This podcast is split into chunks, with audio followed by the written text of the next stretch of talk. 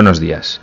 Mi nombre es Gustavo y de los dos temas que han salido en el sorteo he decidido desarrollar el tema número 24. Lleva por título el siguiente. La evaluación de la educación física. Evaluación del proceso de aprendizaje y del proceso de enseñanza. Estrategias, técnicas e instrumentos de evaluación. En primer lugar, comenzaré haciendo una breve introducción de este tema. Los procesos de aprendizaje de un alumno los proyectos curriculares de centro o aula o el propio sistema educativo en general necesitan para su propio desarrollo la elaboración de juicios contrastados que permitan comprenderlos y tomar decisiones que sirvan para mejorar su funcionamiento. La evaluación cumple esta función. Además, debe entenderse como una actividad básicamente valorativa e investigadora, y por ello facilitadora de cambios educativos y desarrollo profesional y docente. Por tanto, la evaluación ha de ser considerada en el contexto en el que se realiza todo diseño curricular, y no como algo separado, ajeno a los otros elementos del currículo. Las actividades de enseñanza-aprendizaje requieren procesos de evaluación, porque su eficacia va a depender de la capacidad que la propia acción educativa tenga para autocorregirse continuamente. La evaluación, es decir, el qué, cómo y cuándo se evalúa, está muy condicionada por el qué, el cómo y el cuándo se enseña. Una vez realizada esta breve introducción, paso a desarrollar el primer punto del epígrafe, que hace relación a la evaluación de la educación física en la enseñanza primaria. Comienzo hablando del concepto de evaluación y los momentos históricos. A lo largo de la historia, la concepción de la educación física ha ido evolucionando hasta nuestros días. Esta evolución afectó a métodos de trabajo, objetivos, técnicas, etc., pero también a las prácticas de evaluación. A continuación, repasamos los diferentes momentos históricos y los métodos de evaluación empleados. En primer momento, la evaluación se usa como medida. Aquí la educación física se centra exclusivamente en el desarrollo y perfeccionamiento de las aptitudes físicas, por lo que la evaluación se basa en una simple medición cuantitativa y el establecimiento de unos requisitos mínimos. Aquí, evaluar es igual a calificar. En un segundo momento, llega la corriente psicomotriz y el deporte educativo. Estas dos corrientes relativizan la importancia cuantificadora de los métodos anteriores. La corriente psicomotriz otorga especial importancia a la observación de los comportamientos motóricos, dejando a un lado los instrumentos que no contemplan la persona en su totalidad. Y el deporte educativo necesita elementos que informen sobre el grado de eficiencia del modelo utilizado, dejando a un lado la clasificación y la diferenciación. Y, en tercer y último lugar, tenemos la evaluación centrada en la persona, que es el modelo actual. La administración educativa y el docente en su centro establecen unos criterios, tras un proceso de adecuación de los mismos. A continuación, debe hacerse un análisis de las capacidades, limitaciones y posibilidades de desarrollo de cada alumno, centrándonos siempre en la persona. Pasamos ahora a ver otro punto que hace relación a las finalidades de la educación en el área de educación física. Vamos a definir en qué aspectos concretos del proceso de enseñanza-aprendizaje nos va a ser útil la evaluación, es decir, para qué evaluar. En primer lugar, para conocer el rendimiento de los alumnos. La intención es la de comprobar al final de cada periodo de enseñanza-aprendizaje si el alumno posee el dominio suficiente de los objetivos previstos para abordar el siguiente. En segundo lugar, nos sirve para diagnosticar. Y por diagnóstico se entiende el primer momento del proceso de evaluación, que pretende determinar el nivel inicial de, un individuo en relación con determinados parámetros. Este aspecto ha ganado gran importancia a partir de la vigencia de las teorías de Vygotsky, de la zona de desarrollo próximo, y de Ausubel en cuanto al aprendizaje significativo. Una tercera utilidad será valorar la eficacia del sistema de enseñanza. Todas las fases de la acción didáctica deben ser objeto de evaluación, es decir, se han de evaluar los objetivos, su correcta continuidad, la derivación de los generales a los didácticos, la adecuación a los intereses de los alumnos, etc. La evaluación de las situaciones didácticas propuestas, es decir, la secuencia de tareas que prepara el docente. Y la evaluación de la fase práctica o realización, que sirve para contrastar las previsiones y el desarrollo real con los alumnos. Un cuarto motivo será para pronosticar las posibilidades de los alumnos. Este pronóstico se fundamenta en el conocimiento de su rendimiento, de sus capacidades e intereses, de sus dificultades, en el aprendizaje de los factores personales, familiares y ambientales. Por ejemplo, cuando nos preguntan, ¿cree que debo apuntar a mi hijo a esta práctica deportiva? Otro eh, motivo será para motivar e incentivar a los alumnos. Estos han de saber que sus logros son contrastados y que son informados de sus fallos y de sus éxitos, lo cual va a suponer un estímulo para ellos. También nos sirve para agrupar, o clasificar. La dificultad para el docente surge de la heterogeneidad de los alumnos del grupo, de la singularidad de cada uno de ellos. La mayor dificultad reside en la individualización. Y, por último, nos sirve para calificar a los alumnos. Su objetivo es ofrecer información a padres y alumnos sobre el desarrollo de la formación. Es importante que esa información tienda a restar diferencias entre los alumnos y a disminuir la presión de los padres sobre sus hijos. Veamos ahora la evaluación en el actual sistema educativo. La LOCSE, en su título preliminar, establece como constitutiva del proceso educativo la evaluación de los procesos de enseñanza-aprendizaje, de los centros docentes y de los diversos elementos del sistema. El título 4 de esta ley, centrado en la calidad de la enseñanza, determina que la evaluación del sistema educativo constituye un aspecto fundamental para favorecer dicha calidad y mejorar la y mejora de la enseñanza. Estos grandes aspectos sobre la evaluación quedan delimitados por las siguientes disposiciones legales. El Real Decreto 1513-2006 eh, por el que se establecen las enseñanzas mínimas de educación primaria. Eh, en su artículo 10 dice, la evaluación se llevará a cabo teniendo en cuenta los objetivos educativos así como los criterios de evaluación establecidos en el currículo. La evaluación del aprendizaje de los alumnos será continua y global. Los profesores evaluarán tanto los aprendizajes de los alumnos como los procesos de enseñanza y su propia práctica docente. Igualmente, evaluarán el proyecto curricular emprendido, la programación docente, el desarrollo real del currículo en relación con su adecuación a las necesidades educativas del centro y a las características específicas de los alumnos. La Orden Ministerial de 12 de noviembre de 1992, que regula y facilita la evaluación de los alumnos, de la práctica docente y la del propio proyecto curricular, es el marco de referencia para la adopción de medidas de refuerzo o de adaptación curricular. Veamos cuáles son las características de la evaluación. En primer lugar es global, ya que deberá referirse al conjunto de capacidades expresadas en los objetivos generales de la etapa y a los criterios de evaluación de las diferentes áreas. Los objetivos y criterios adecuados a las características de los alumnos y al contexto sociocultural del centro constituyen el punto de referencia de la evaluación.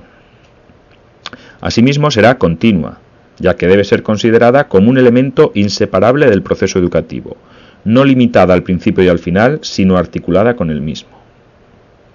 También será formativa, al regular y orientar el proceso educativo, proporcionando una información constante que permite mejorar tanto los procesos como los resultados de la intervención educativa. Y por último, será contextualizada, por estar referida a un entorno y a un proceso concretos de enseñanza-aprendizaje.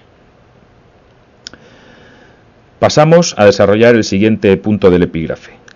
Hace referencia a la evaluación del proceso de aprendizaje y del proceso de enseñanza.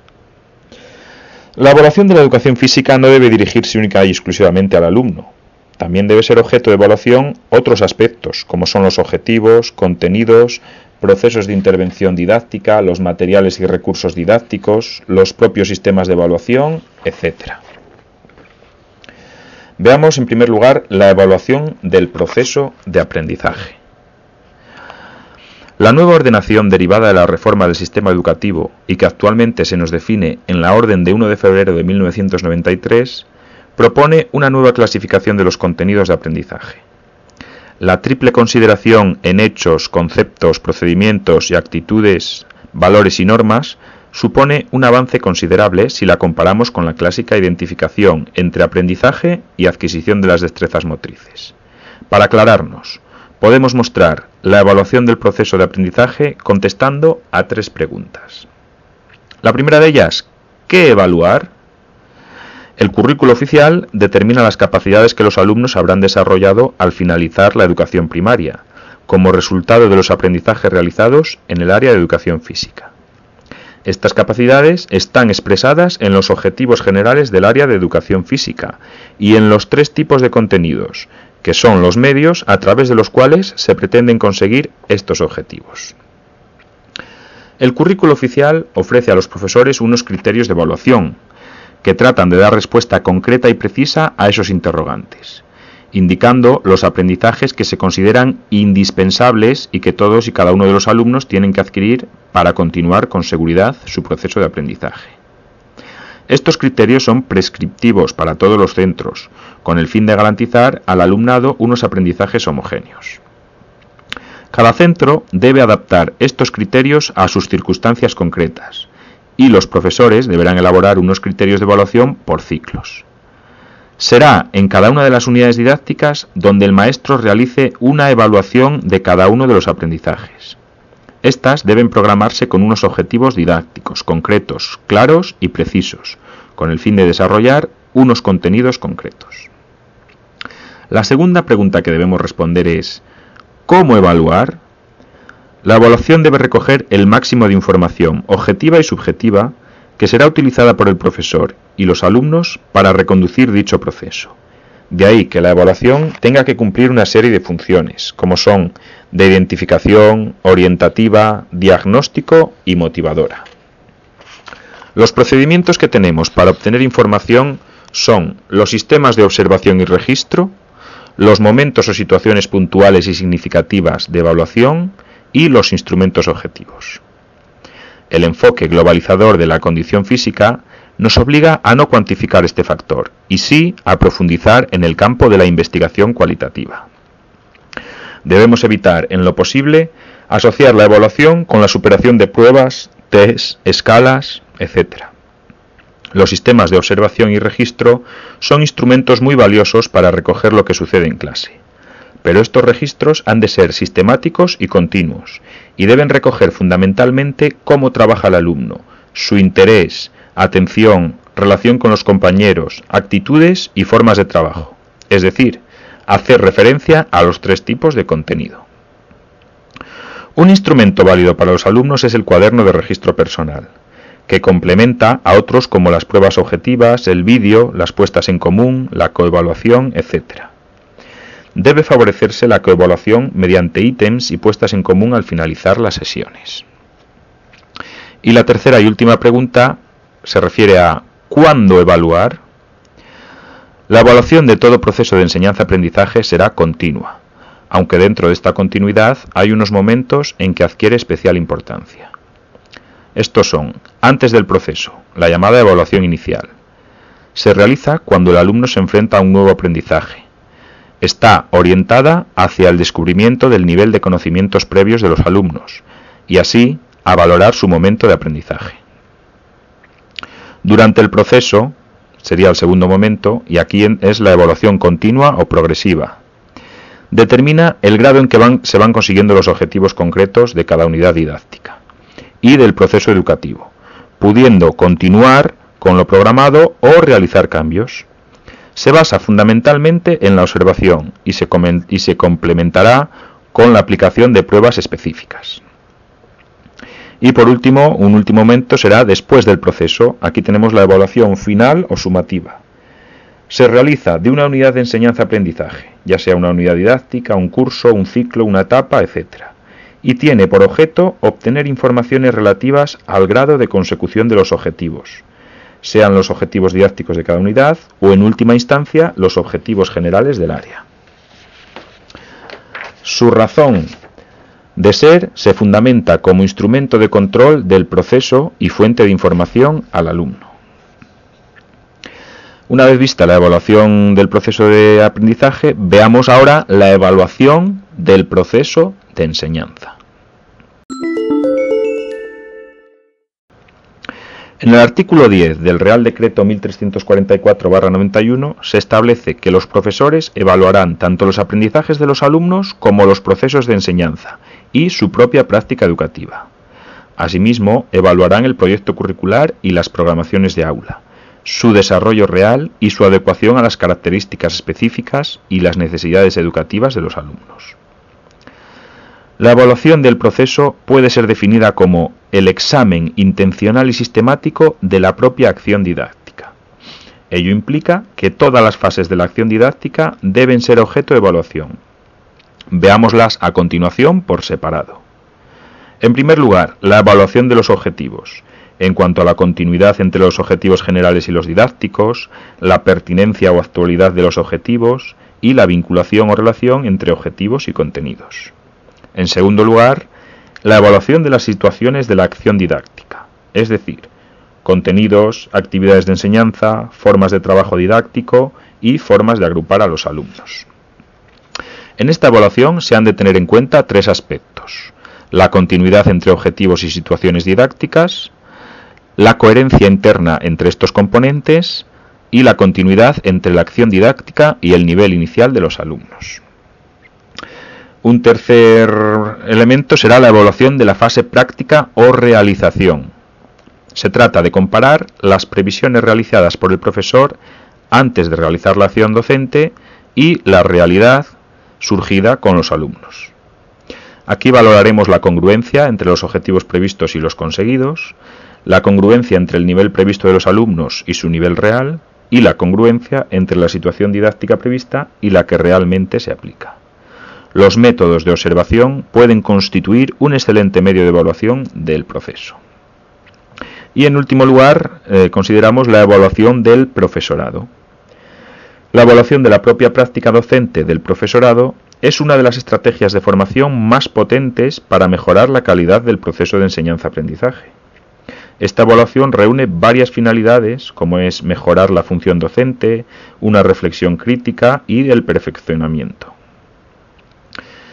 Y una vez llegado este punto, pasamos a desarrollar el cuarto punto del epígrafe, que se refiere a los mecanismos e instrumentos de evaluación en educación física.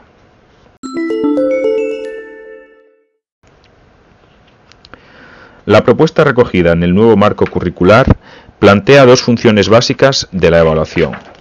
Por un lado, un progresivo ajuste pedagógico, y por otro lado la verificación de haber alcanzado y hasta qué punto los objetivos. En cuanto al ajuste pedagógico, a partir de los datos obtenidos en la medición, se han de realizar los juicios de valor necesarios que permitan un continuo y progresivo ajuste de la acción didáctica mediante una evaluación inicial o predictiva y una evaluación de regulación o formativa. Y en cuanto a la verificación de haber alcanzado los objetivos, cuando finaliza el proceso, hemos de verificar si se han logrado las intenciones propuestas al inicio y hasta qué punto, mediante una evaluación final o sumativa. Veamos ahora algunos procedimientos de evaluación. En primer lugar, vamos a ver los procedimientos de experimentación. Distinguimos varios, entre ellos los test motores, que son instrumentos utilizados para poner a prueba o de manifiesto determinadas características o cualidades de un individuo en relación con otros. Su misión es medir, por ejemplo, los test de la, de la batería Eurofit. Segundo lugar, las pruebas funcionales. La diferencia respecto a los test es que éstas se centran en la evaluación de los aspectos fisiológicos de la condición física. Por ejemplo, el consumo máximo de oxígeno, la aptitud cardiovascular, etc. En tercer lugar, las pruebas de ejecución que son aquellas donde hay que atender no solo al resultado, sino también a la destreza de realización, el manejo del material, la rapidez, etc. y a cada una de las etapas del cumplimiento de las distintas tareas. Por tanto, se dan gran importancia a los aspectos cualitativos del movimiento. También tenemos las técnicas sociométricas. Son aquellas que nos van a permitir conocer mejor las relaciones sociales dentro del grupo de clase las más extendidas y utilizadas son el sociograma y el ludograma. La entrevista permite una atención individual al alumno, convierte al alumno en el centro de interés, el cual siente que es aceptado, lo cual refuerza su seguridad. Y por último tenemos los cuestionarios. Es una técnica tradicional de obtener información respecto a actitudes, intereses y valores de las personas. Consiste en una serie de estructurada de preguntas, cuyas respuestas pueden ser cerradas, semiabiertas o abiertas. Su ventaja es que se puede obtener mucha información en poco tiempo. Bueno, esos serán los procedimientos experimentales. Ahora vamos a ver los procedimientos de observación. Tenemos en primer lugar la observación directa, que son procedimientos de apreciación. El registro de anécdotas consiste en la breve descripción de algún comportamiento importante. Atendiendo a estas anotaciones se realizará una valoración del alumno, por ejemplo, el anecdotario de clase. También la observación indirecta. Aquí tenemos procedimientos de apreciación. Tenemos las listas de control, que son series que expresan conductas positivas y negativas para una actuación. Utiliza un juicio simple, sí o no, sin añadir matices de tipo cualitativo. Y las escalas de evaluación, que nos permiten formular juicios sistemáticos sobre el grado al que llega un comportamiento o una característica. El observador usa la escala para indicar la cualidad, cantidad o nivel de rendimiento. Y dentro de estas escalas tenemos las de ordinales cualitativas, que frecuentemente son de 5 a 7 puntos y se indican por muy deficiente, insuficiente, bien, muy bien y excelente. Las escalas numéricas, que generalmente están enmarcadas entre el 0 y el 10, aunque actualmente se ofrece más amplitud a los intervalos y se hacen entre 0 y 100.